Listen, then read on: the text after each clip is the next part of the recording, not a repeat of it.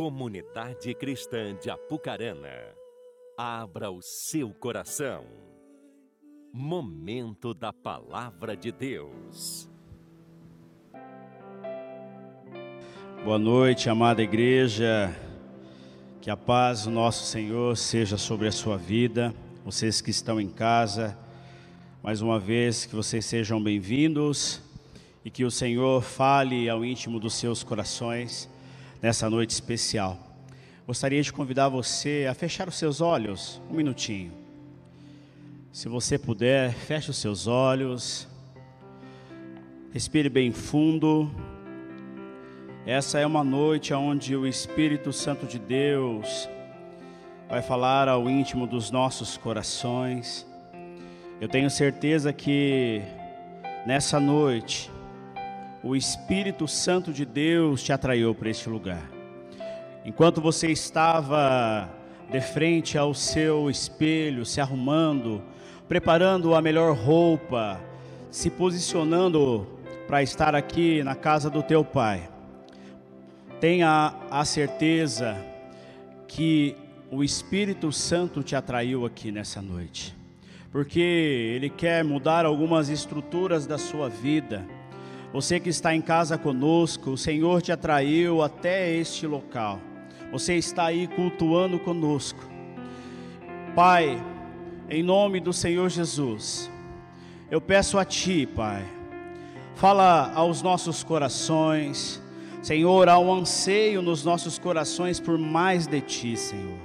Nós queremos conhecer o Senhor, Pai, revela a nós a tua paternidade, revela a nós quem tu és, amado Senhor. Pai, que nesta noite, Senhor, não seja mais uma noite, mais uma palavra, não, Senhor, nós não queremos mais viver de palavras em palavras. O que nós queremos viver, Senhor, é uma vida comprometida contigo. Espírito Santo de Deus, o Senhor nos conhece, sabe das nossas necessidades e aquilo, Senhor, que nós temos colocado na, na tua presença. Fala conosco, Espírito Santo. Fala ao íntimo dos nossos corações. Pai, que toda preocupação, preocupação com o amanhã, Pai, venha cair por terra em nome de Jesus. Que a nossa mente, Senhor, venha estar cativa ao teu senhorio. Pai, em nome de Jesus, nós te agradecemos exaltamos o teu santo nome, em nome do Senhor Jesus. Amém.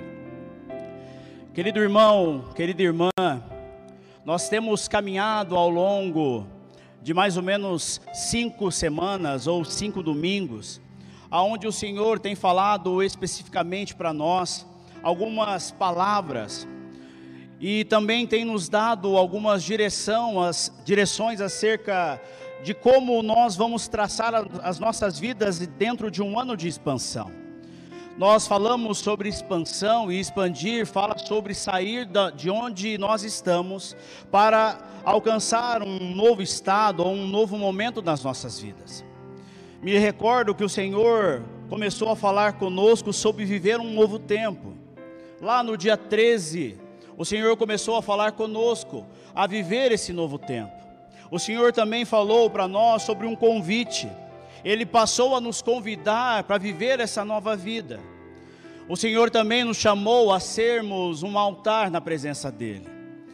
O Senhor também nos, nos perguntou de que lado que nós estamos, como nós estamos, nós vamos ficar ah, posicionados de que lado.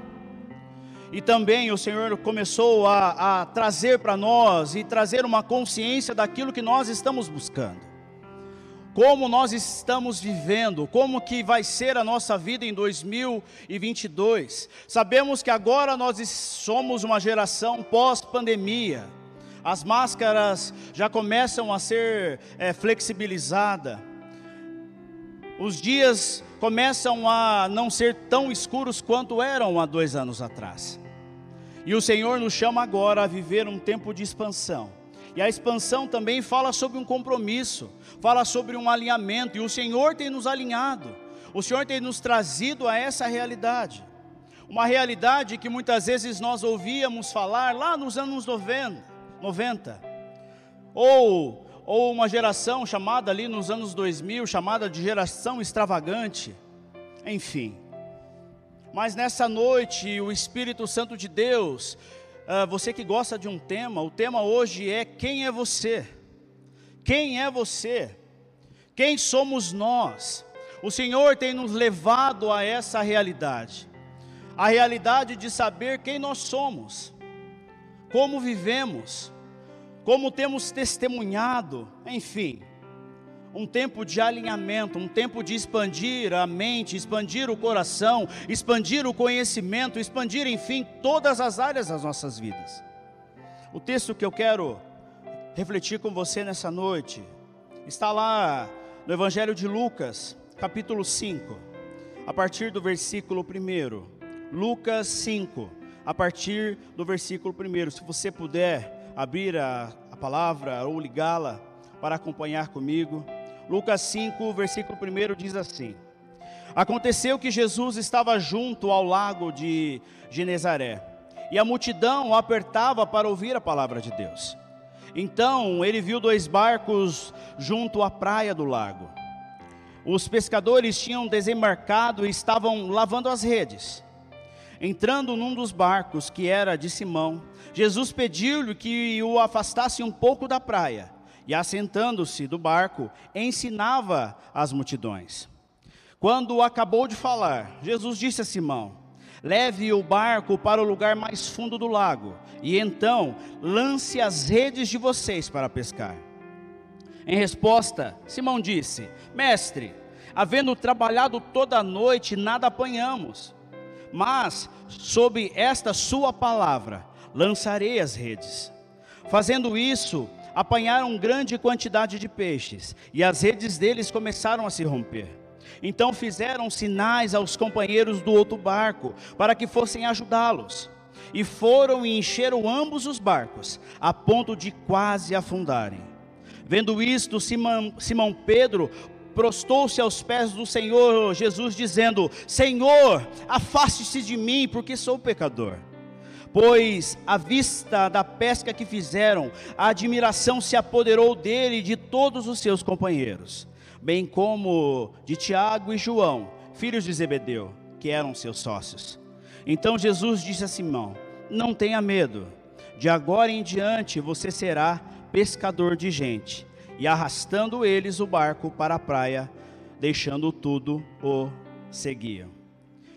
Esse texto é maravilhoso porque se você for ler lá em Mateus 4 ou Marcos 1, esse texto ele é mais completo.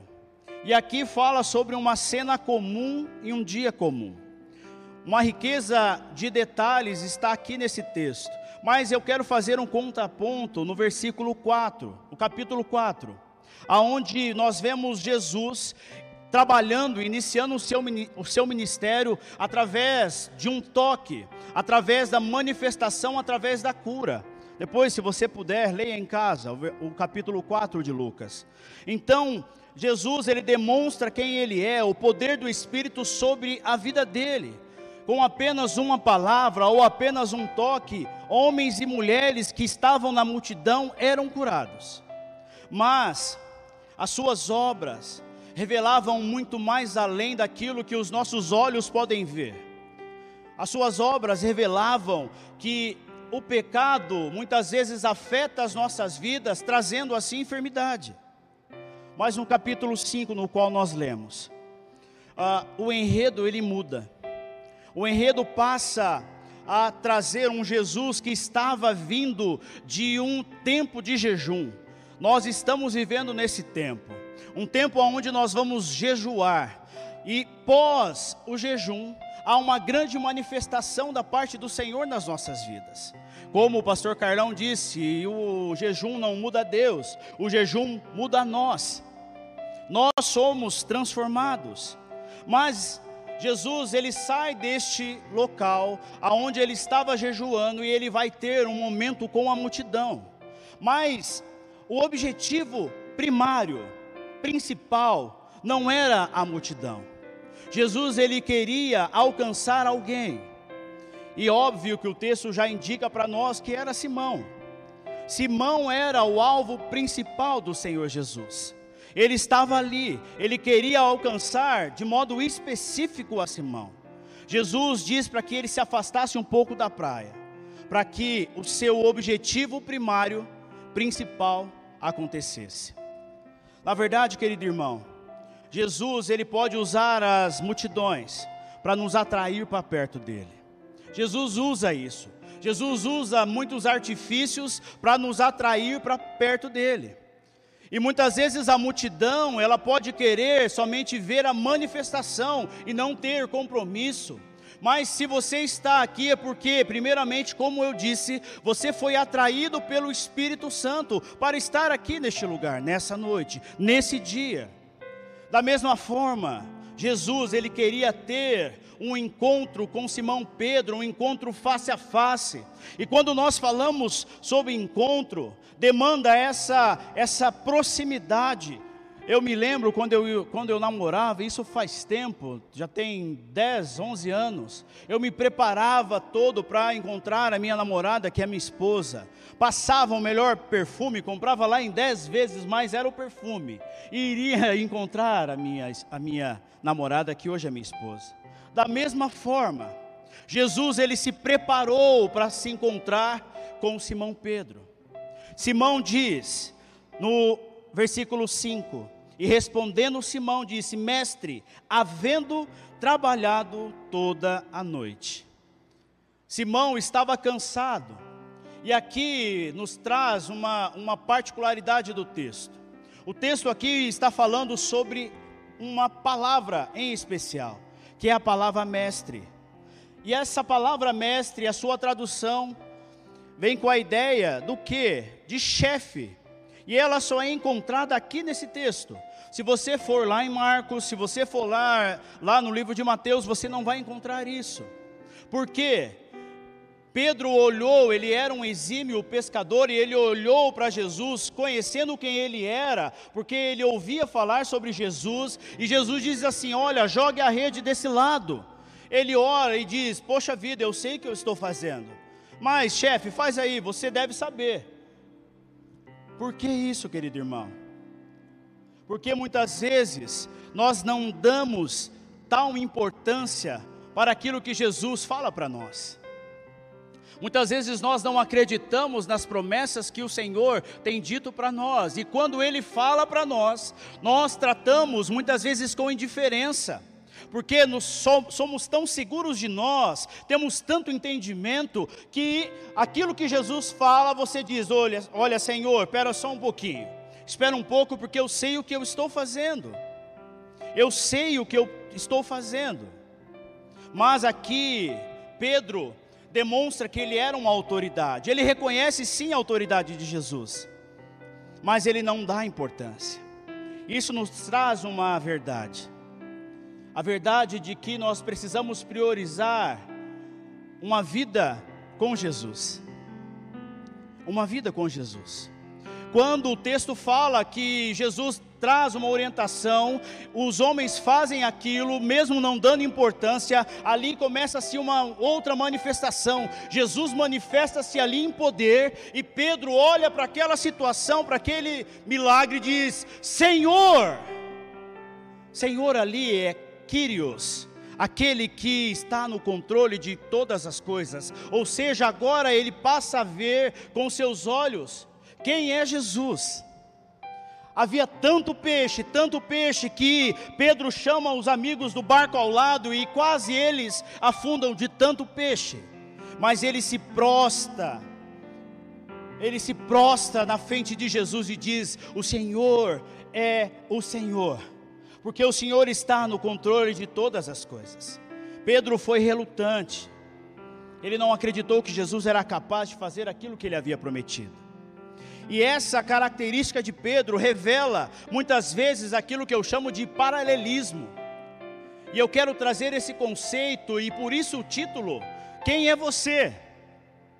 Quem nós somos? Você é um discípulo ou você é um cristão? Quem é você? Quem nós somos? Mas Marcel, discípulo é cristão. Não, querido. Discípulo é discípulo, cristão é cristão. é necessário ter esse entendimento, e eu quero explicar para você a diferença desse discípulo.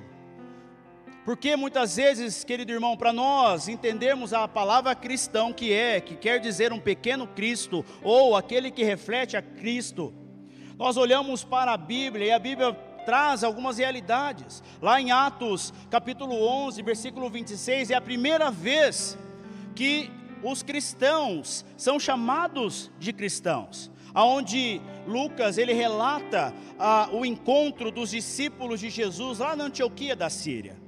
Mas um outro texto também que está lá no livro de Atos, capítulo 26, aonde Paulo está sendo julgado frente ao rei Agripa ali ele também é chamado de cristão. E depois também o apóstolo Pedro, onde ele passa a relatar o, o, momento de sofrimento daquele povo, e ele passa a olhar para aquele povo e o chama também de cristãos, porque eles pertenciam a Cristo. 1 Pedro 4, a partir do versículo 15. Ambas as palavras, cristão e discípulos, elas vão implicar o que? Um relacionamento. Porém, Discípulo é uma palavra muito mais forte, porque vai conotar o que? Um relacionamento de professor e aluno, mestre e aluno. Quando nós entramos nessa posição agora, entendendo que discípulo é aquele que tem proximidade, é aquele que conhece os passos do seu Senhor, por isso que muitas vezes você que aqui conhece a nossa igreja, você ouve falar muito sobre discipulado, e muitas vezes a gente não entende por que discipulado, por que célula, por que isso, por que aquilo. Porque a intenção, a nossa intenção é trazer essa realidade de discípulo. Porque, querido irmão, de cristãos o mundo está cheio. Há muitos cristãos hoje que estão num bar tomando uma cerveja. Há muitos cristãos que estão em casa, que agridem a sua esposa. Há muitos cristãos que colocam a roupa religiosa e está vivendo uma vida aparente de cristão, pecando demasiadamente. E essa muitas vezes é uma triste realidade uma triste realidade que nós precisamos falar, nós precisamos pautar, nós precisamos viver essa realidade. Um dia uma pessoa disse, mas por que, que não pode fazer sexo antes do casamento? Eu disse, olha, você não entende, o sexo é o casamento, porque no casamento há comprometimento, há vida, fora disso não há comprometimento. Muitos cristãos entendem, mas não praticam. Agora, o discípulo, ao olhar para o seu Senhor, ele passa a obedecer. Um pastor chamado Juan Carlos Ortiz, ele diz assim: discípulo é aquele que segue a Jesus. Ser cristão não significa automaticamente ser discípulo. Embora os cristãos sejam membros do reino de Deus, seguir a Cristo implica aceitá-lo como Senhor, significa servi-lo como um escravo, também amá-lo e louvá-lo.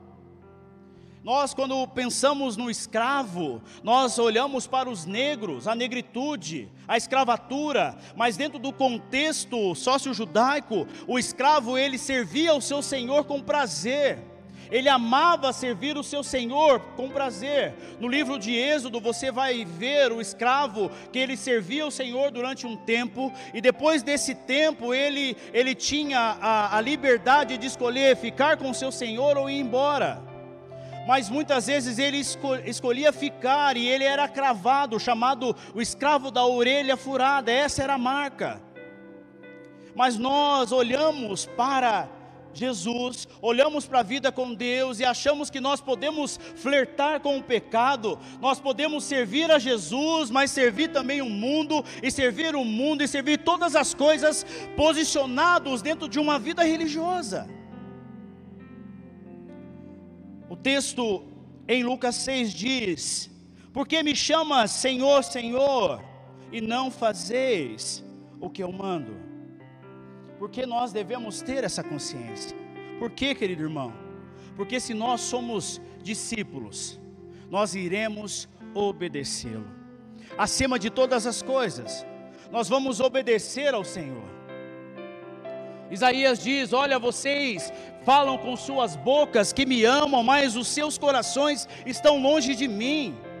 Vocês não me conhecem relacionalmente. Aonde vocês estão? Por que, que vocês não me obedecem? Por que, que vocês partem tão longe de mim? Por que, que vocês, religiosos, corações religiosos que são, ficam somente na fala, mas não ficam ah, numa posição de prática?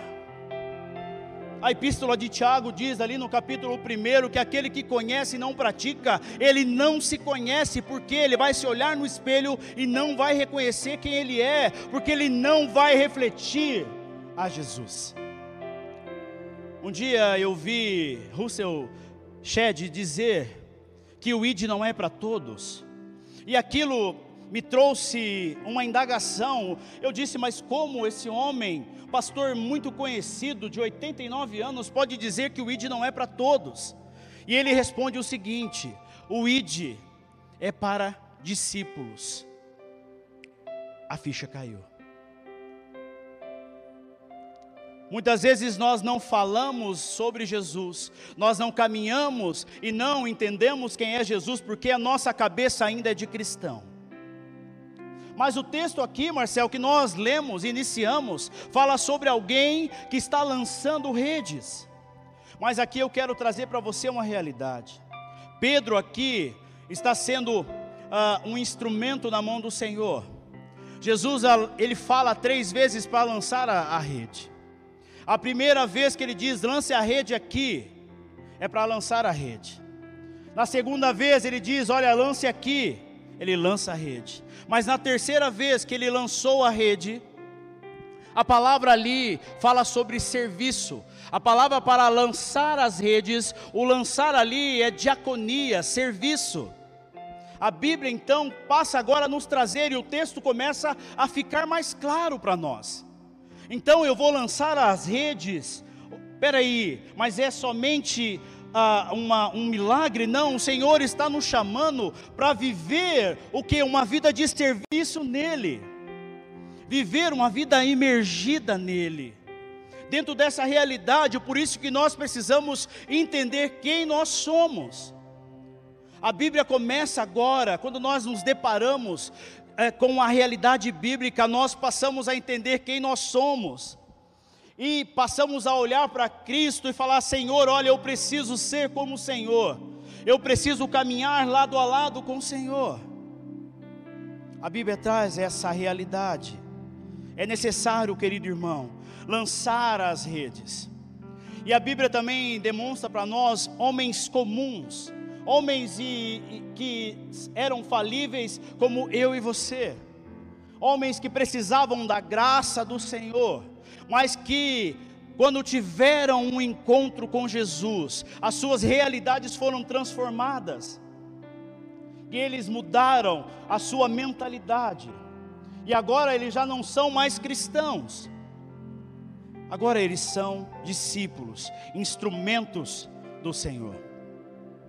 O primeiro exemplo é Pedro, o, próprio Pedro, e Pedro fala sobre disposição ao servir. Antes de falar sobre Pedro, eu quero falar um pouquinho sobre uma experiência que eu tive.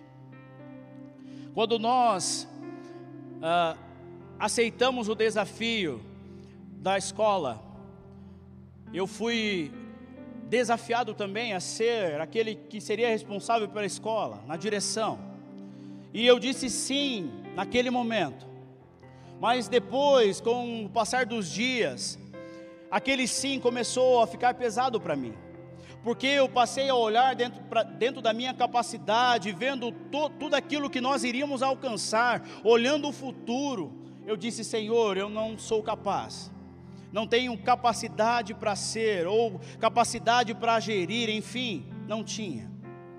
E começou uma luta interna, eu vinha para dentro da, da, da, da, igreja, falava com o Senhor aqui na torre de oração: Senhor, mas é isso mesmo que o Senhor quer, Pai.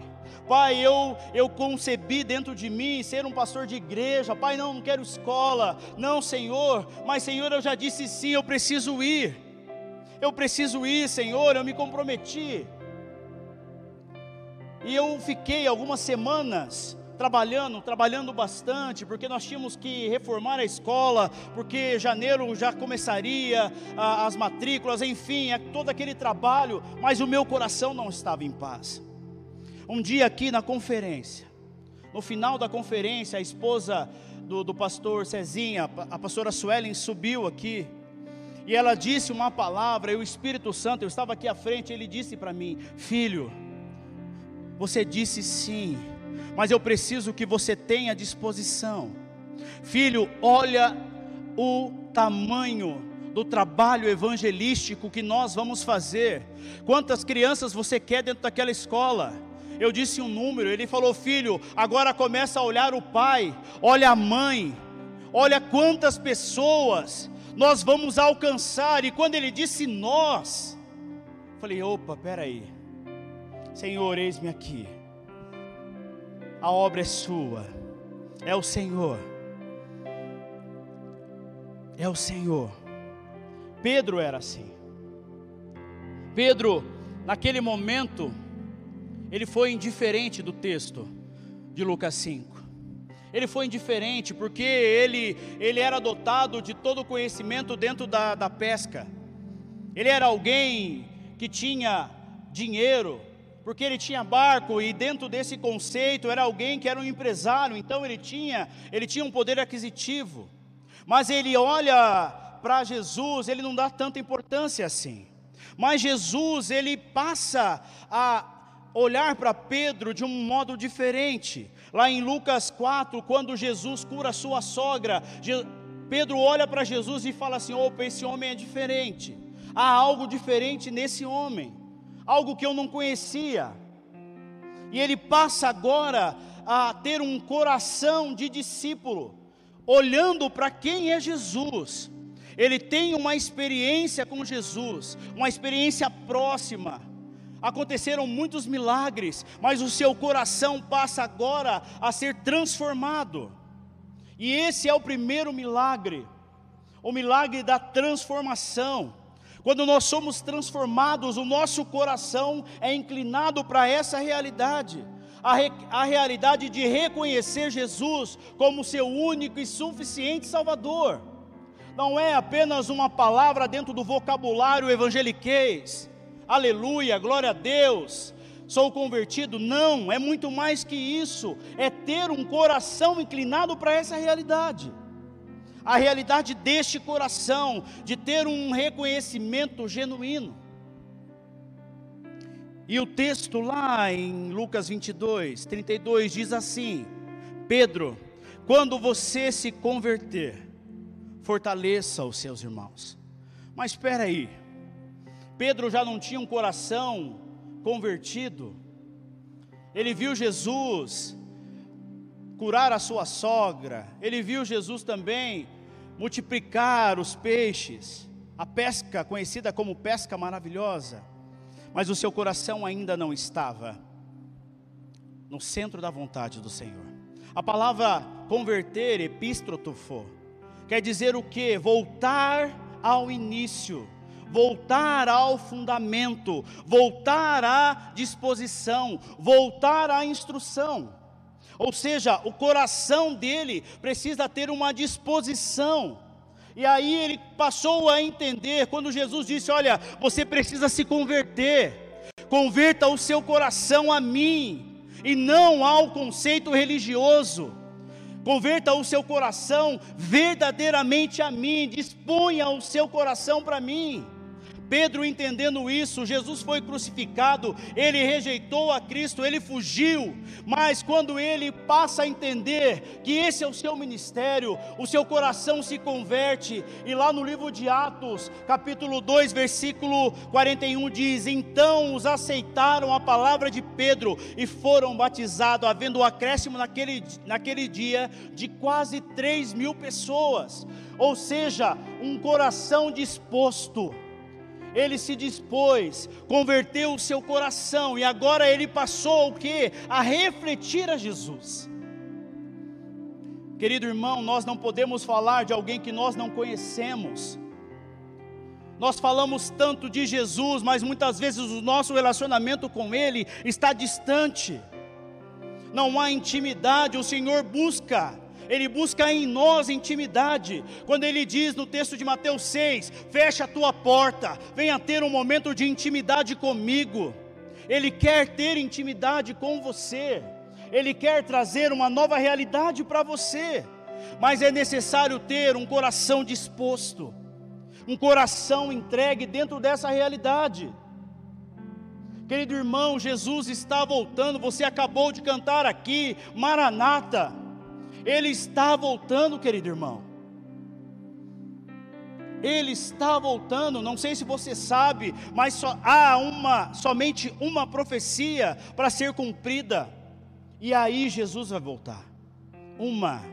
Nós estamos na última dispensação, que é a dispensação da graça, e falta uma profecia. Quem tem ouvidos, ouça o que o Senhor diz à igreja é necessário ter um coração disposto para ter o um entendimento. É necessário ter um coração disposto para fazer aquilo que o Senhor tem determinado para você. Muitas vezes nós colocamos tanto fardo e a religião, querido irmão, ela traz um fardo sim. Mas o próprio Jesus, ele diz: "Olha, o meu jugo é suave, o meu fardo é leve". Porque quando nós nos colocamos no Senhor, nós passamos a entender que não há peso, contribuímos com amor, fazemos com amor, com disposição, mas é necessário ter esse entendimento.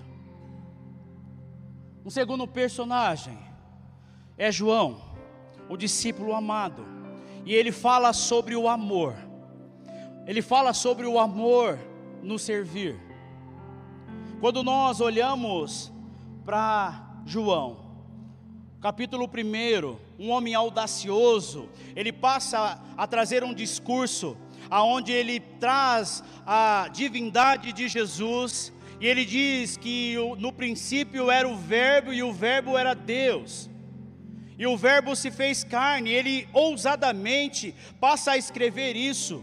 Alguém com tamanha audácia demonstra que era alguém muito próximo, alguém que estava dentro de uma revelação, e ele passa a trazer essa, essa revelação do, do Deus encarnado. Querido irmão, isso dentro do contexto era um escândalo, porque dentro do contexto pagão, alguém que era Deus, mas ao mesmo tempo era homem, e os judeus, os fariseus e, toda, e todo o partidarismo da época olha para aquela realidade e diz: como assim? Como esse homem tem a audácia de dizer que ele é Deus? Mas João tinha essa realidade. João ele foi impactado por essa proximidade. João era próximo de Jesus, e se você ler o, o, o, Evangelho de João, você vai perceber que ele dizia que ele era o discípulo amado, ele reclinava-se no, no ombro do Senhor Jesus, porque ele tinha uma proximidade. O discípulo amado, esse que eu estou relatando para você, em sua primeira epístola, ele vai admoestar os santos, ele vai admoestar a igreja para ter uma comunhão com Deus. E ele explica que Deus é amor e vive naqueles que amam. Na sua segunda epístola, ele fala sobre a fidelidade, e a fidelidade está ligada ao amor a Cristo. Na sua terceira epístola, ele fala sobre a fidelidade da igreja, e ele usa ali a figura de Gaio, aonde ele auxiliou os discípulos de Cristo. Olha que coisa maravilhosa!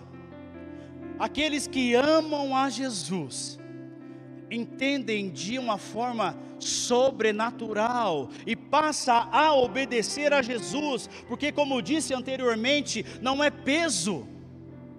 Não é peso é algo leve. E esse mesmo João, ele termina escrevendo o livro do Apocalipse. A palavra Apocalipse quer dizer revelação.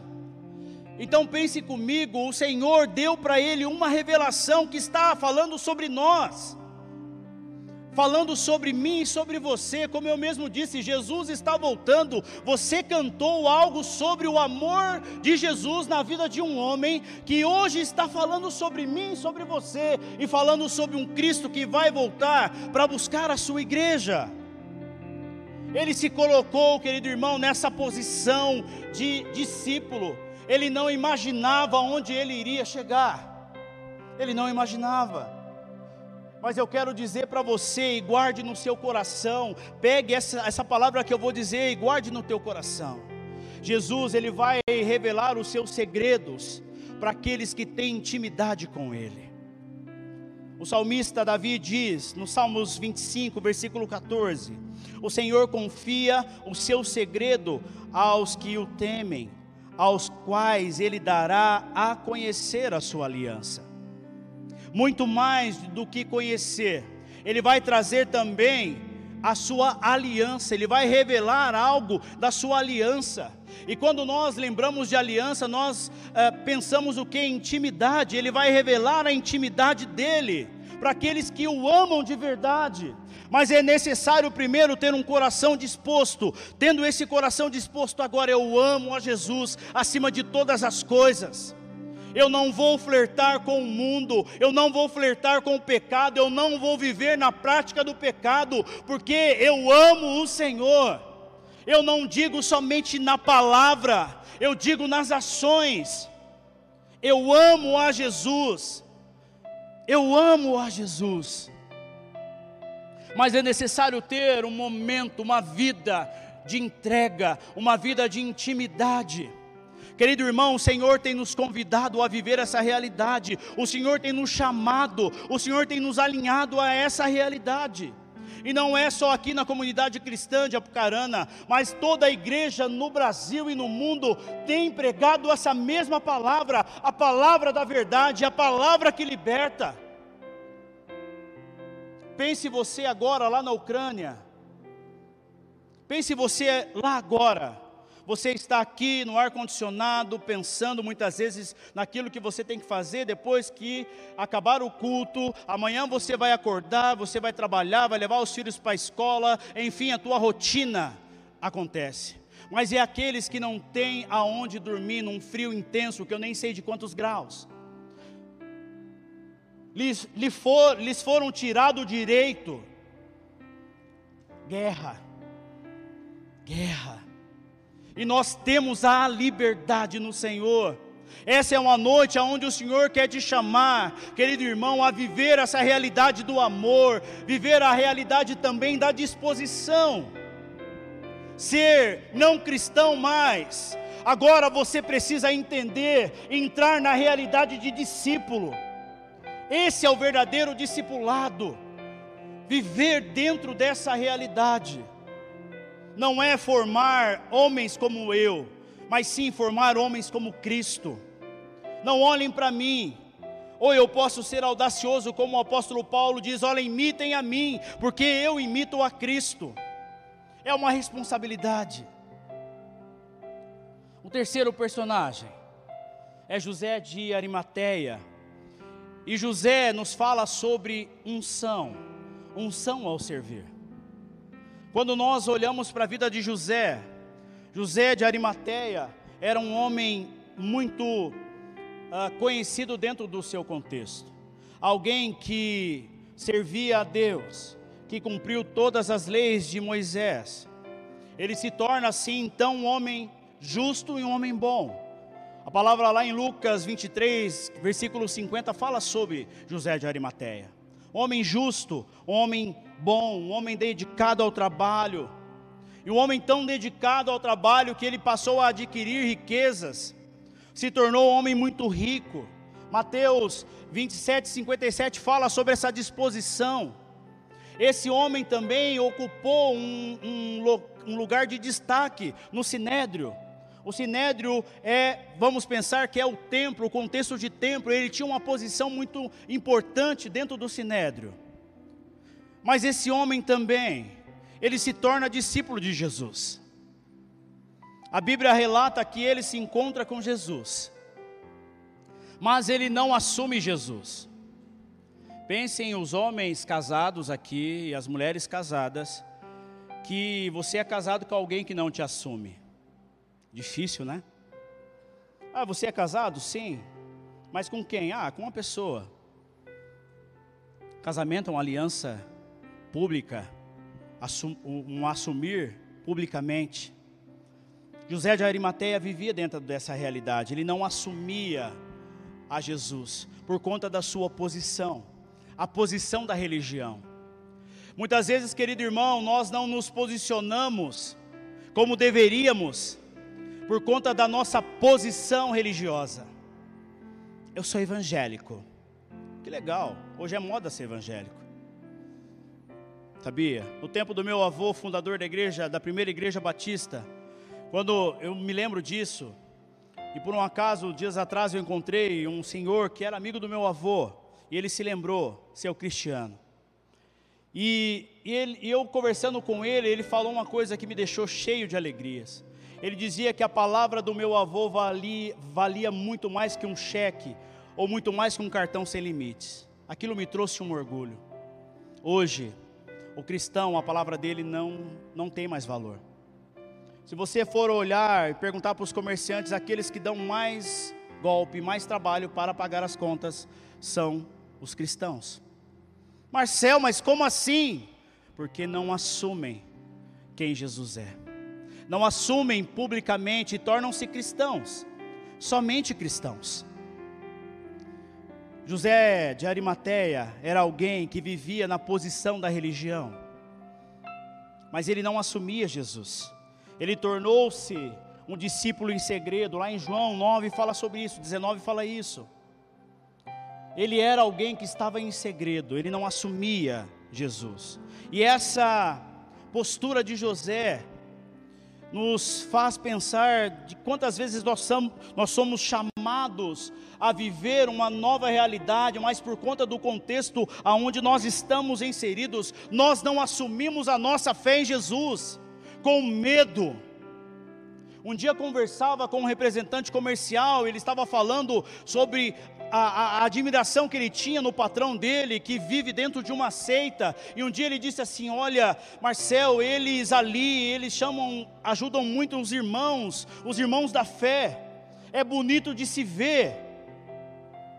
Por quê? Porque dentro do contexto religioso é tudo tão bonito, é tudo tão pomposo é maravilhoso, mas dentro do teu coração, aonde é, aonde o Senhor sabe, o salmista diz que antes de sair a palavra da nossa boca, o Senhor já conhece, é no teu coração, Ele te conhece, eu não conheço você, mas o Espírito Santo, ele pode vir com poder agora e falar assim: Marcel, diga isso, diga aquilo, diga aquilo outro, Ele conhece o teu coração é no teu coração, e muitas vezes nós somos esses discípulos secretos, não assumimos a Jesus a nossa vida é contrária àquilo que nós muitas vezes pregamos, ou aquilo que nós cantamos, erguemos as nossas mãos adorando ao Senhor, e essa mesma mão aponta o outro, essa mesma mão agride o filho, essa mesma boca que adora ao Senhor, é uma boca que fala palavrão, enfim, há muitos contextos,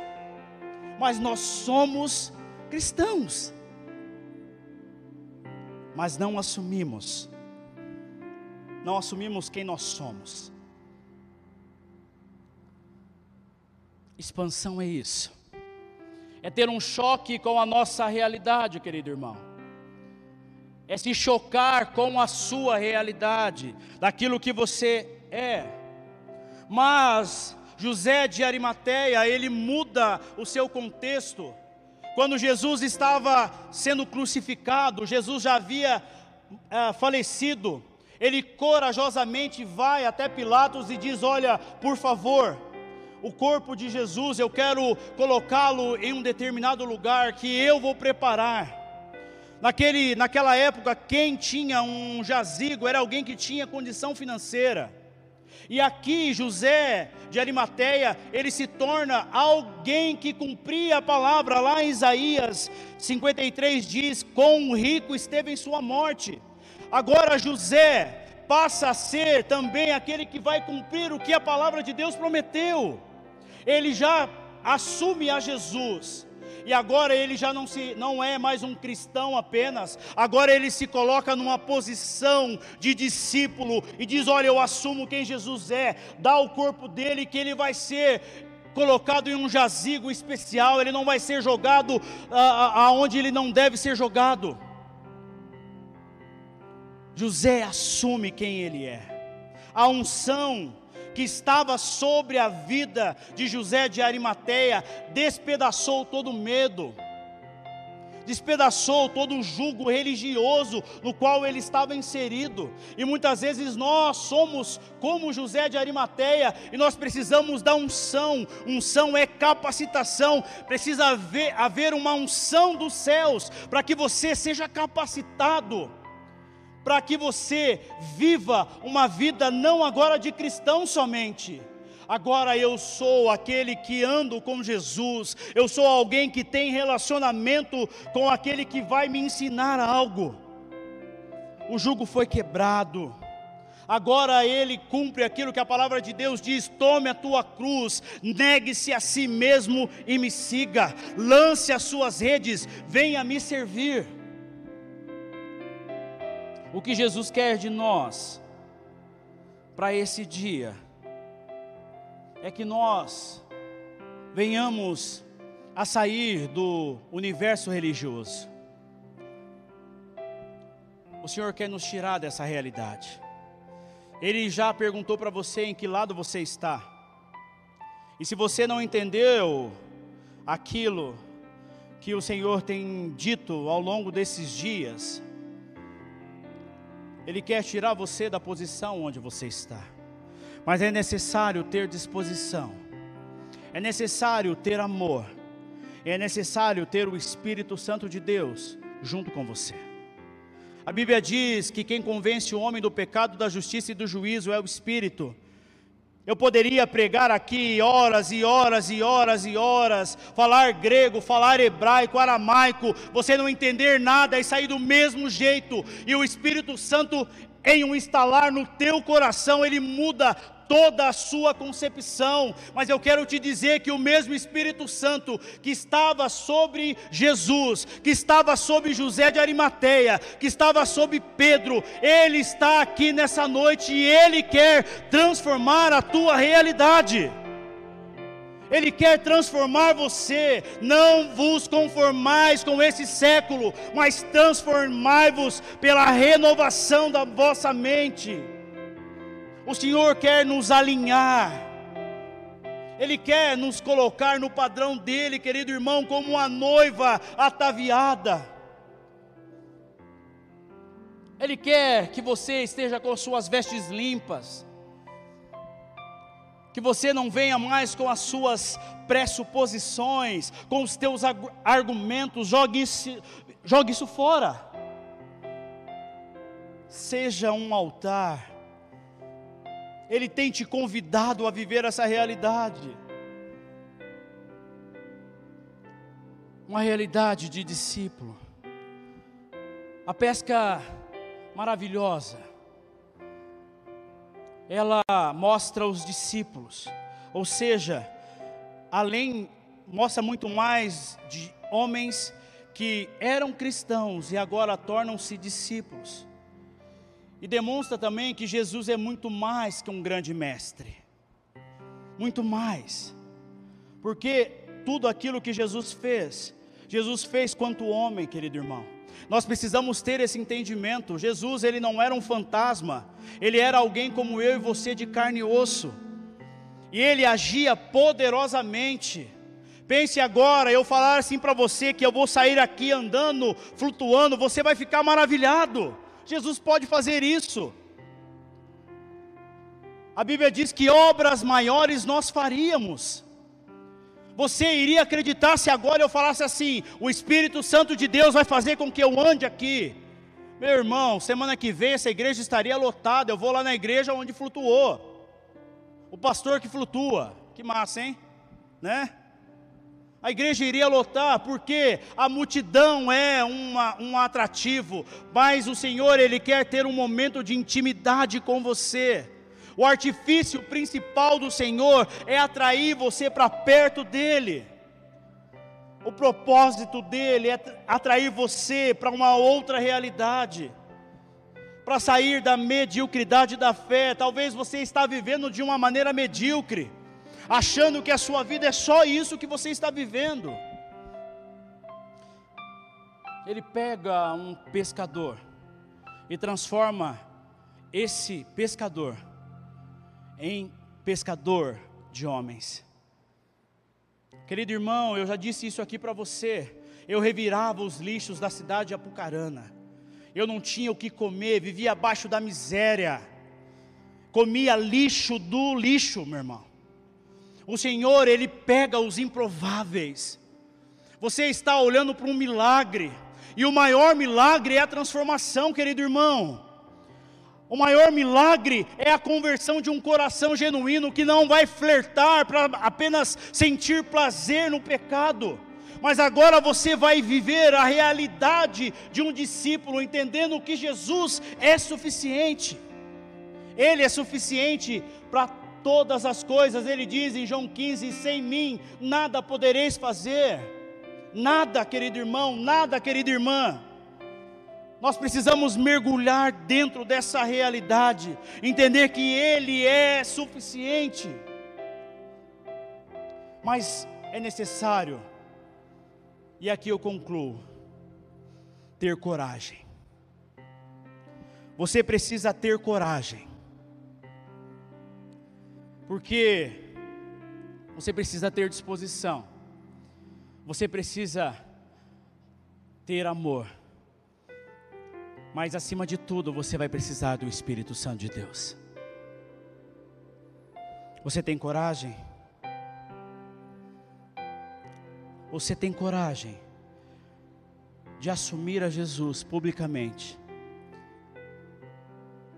É necessário coragem exposição. Freud diz que quando nós falamos, nós somos curados. A Bíblia diz que quando nós confessamos os, os, nossos pecados uns aos outros, nós somos curados, porque a oração do justo é fiel no seu efeito. Porque eu cito alguém que não acreditava em Deus e agora eu cito um texto? Porque todas as coisas cooperam para o bem daqueles que amam a Deus e são chamados segundo o seu propósito. O Senhor tem chamado você, você tem coragem, querido irmão. É necessário coragem para pegar a cruz, negar a si mesmo e seguir a Cristo. O apóstolo Paulo fala muito sobre morte. Não vivo eu, mas Cristo vive em mim. Você precisa morrer nessa noite. Essa é uma noite de morte, a morte do eu interior. O eu interior precisa ficar neste local, aqui. O eu interior precisa ficar aqui, os teus desejos, anseios, precisam ser entregues na mão daquele que concebeu você, aquele que criou você é necessário ter esse entendimento, a salvação é certa. Como disse ao início, a volta de Jesus é certa, e eu não quero encontrar você, querido irmão, quando nós estivermos na presença do Senhor Jesus, e Ele olhar para você ou olhar para mim e dizer assim: Afastai-vos de mim, maldito mas Senhor, no teu nome eu, eu falei, eu usava o vocabulário evangeliquez, Senhor, eu, eu dizimava, eu ofertava, mas o Senhor vai dizer assim: eu não fiz, eu não quero cristãos ao meu lado, eu quero que suba comigo os meus discípulos que me conhecem, que andam lado a lado comigo. Essa é a realidade que o Senhor quer trazer para você nessa noite não a realidade religiosa, mas a realidade de uma vida plena no Senhor. Mas é necessário coragem. Eu gostaria de convidar você a ficar em pé. O Espírito Santo de Deus, ele quer desafiar você que está aqui, quer desafiar você que está em casa, a sair da posição onde você se encontra. Essa é uma noite onde o Espírito Santo de Deus quer alinhar a tua vida. Ele quer transformar a tua realidade. Você sabe aquilo que você precisa entregar para o Senhor. Você sabe as áreas que você precisa de cura. O Espírito Santo de Deus me fala sobre mulheres que não se sentem amadas por seus maridos e não se sentem amadas pelo Senhor. O Senhor fala sobre homens com o coração endurecido por conta do contexto no qual estão vivendo. A família longe do Senhor. O Senhor demonstra corações feridos que precisam de cura. O Senhor demonstra também corações numa realidade pecaminosa mas eu quero dizer para você nessa noite: o Espírito Santo de Deus está aqui, e Ele vai mudar a tua realidade. Você pode fechar os seus olhos, se você puder, com muita liberdade no Espírito, com muita liberdade, o Espírito Santo quer curar você, o Espírito Santo quer chamar você para mais perto dEle, mas é necessário ter coragem, querido irmão é necessário coragem. O Espírito Santo de Deus, ele quer mudar a tua realidade de vida, mas é necessário coragem. Coragem de assumir publicamente que Ele é o Senhor da sua vida. Assumir quem o Senhor é na sua vida. Jogue, tire tudo aquilo que você tem carregado que tem trazido peso, jogue ao chão. Se você puder erguer as suas mãos em adoração ao Senhor, demonstrando a Ele que você é dependente dEle, que você não quer depender de mais nada, você não depende de governos humanos, você não depende de uma palavra de um pastor, você não depende de uma oração de ninguém, você depende do Senhor do Senhor, Ele é o Rei dos Reis, Senhor dos senhores.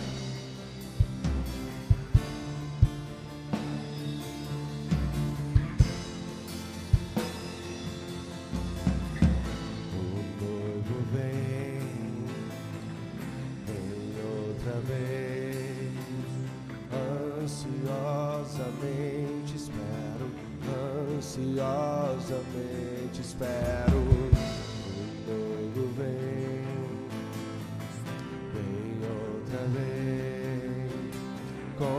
Saudades eu espero, com saudades eu espero.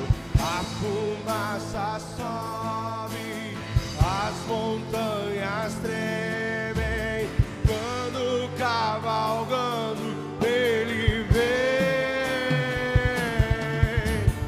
A fumaça sobe, as montanhas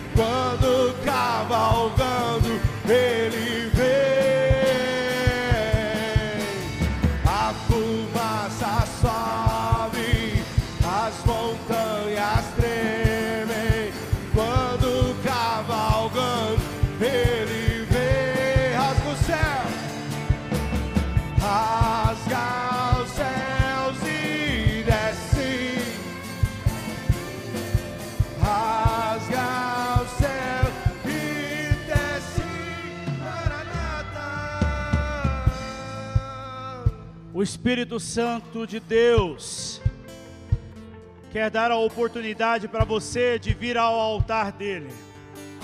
É no altar do Senhor aonde nós entregamos aquilo que se diz respeito a nós. O altar do Senhor é um lugar de sacrifício.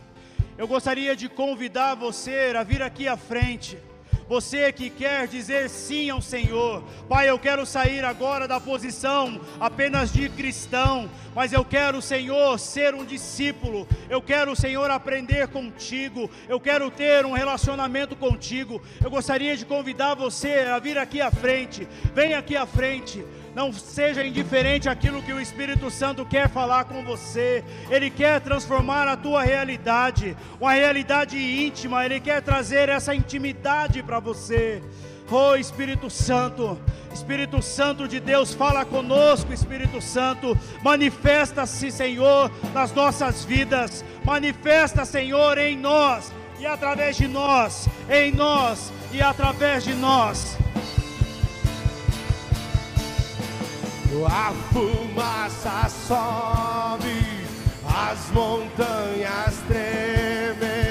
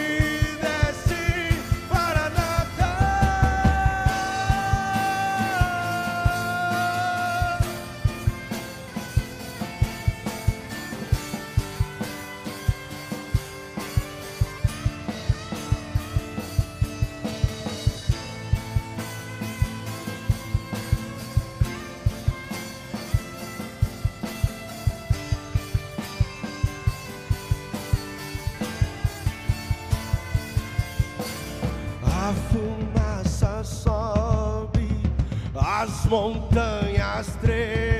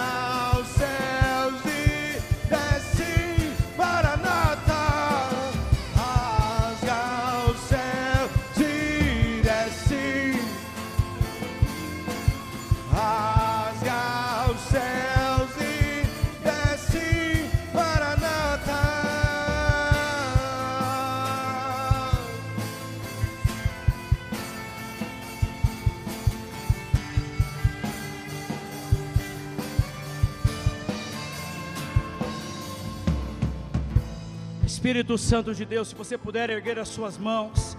Espírito Santo de Deus, nós fomos expostos à tua realidade, Pai. A realidade do reino, Senhor. O Senhor tem buscado homens e mulheres, Pai, com o coração, Senhor, inteiro. O Senhor não quer somente uma parte, o Senhor quer o inteiro, um todo, Pai. Pai, as nossas mãos levantadas representam, Senhor, total dependência em Ti. Pai, em nome de Jesus. Pai, muda a nossa história, muda a nossa realidade. Pai, nós queremos andar, caminhar lado a lado contigo. Senhor, em nome de Jesus, eu abençoo, Senhor, a tua igreja. Eu abençoo aqueles que estão em casa conosco, cultuando conosco. Pai, em nome de Jesus, que as nossas vidas nunca mais sejam as mesmas, nunca mais, nunca mais sejam as mesmas, em nome do Senhor Jesus, em nome do Senhor Jesus, aplauda ao Senhor, aplauda ao Rei dos Reis, Senhor dos Senhores, Rei dos Reis, Senhor dos Senhores, Rei dos Reis, Senhor dos Senhores, aleluia.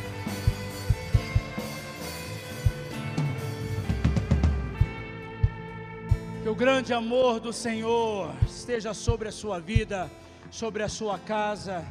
Que você venha ser impactado pelo Senhor durante essa semana. Que grandes surpresas dos céus venham sobre a sua vida, hoje e sempre, em nome de Jesus. Vá em paz. Que Deus te abençoe.